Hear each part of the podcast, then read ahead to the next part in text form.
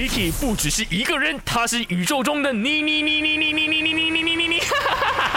人生多难题，去看 IG Aki Chan is me，看 My 翻转 Kiki。今天的话题就是，如果你在路上遇到你的前任的话，你会跟他说什么呢？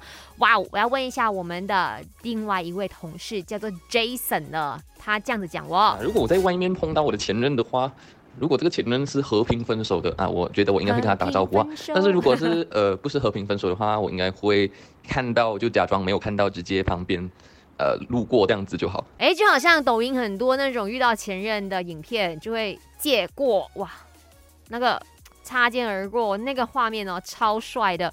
可是明明 Jason 哦，我一开始跟他讲叫他回应话题的时候，他是 send 了一个字给我的哦。他跟我讲滚，结果假正经就讲了那一句：如果我们是和平分手的话，还是会说话；不和平的话，就擦肩而过。是哪一种前任哦？如果我的前任是因为出轨而跟我分手，总之是他做的非常不好的话，然后遇到他，他又跟他男朋友在一起哦，这时候我就要讲很多很尴尬的话，比如讲呃，哎，曾经我们在一起的时候，你怎样怎样怎样怎样让他尴尬。不过讲真，我也没有前任，感觉。报复性很强哎你。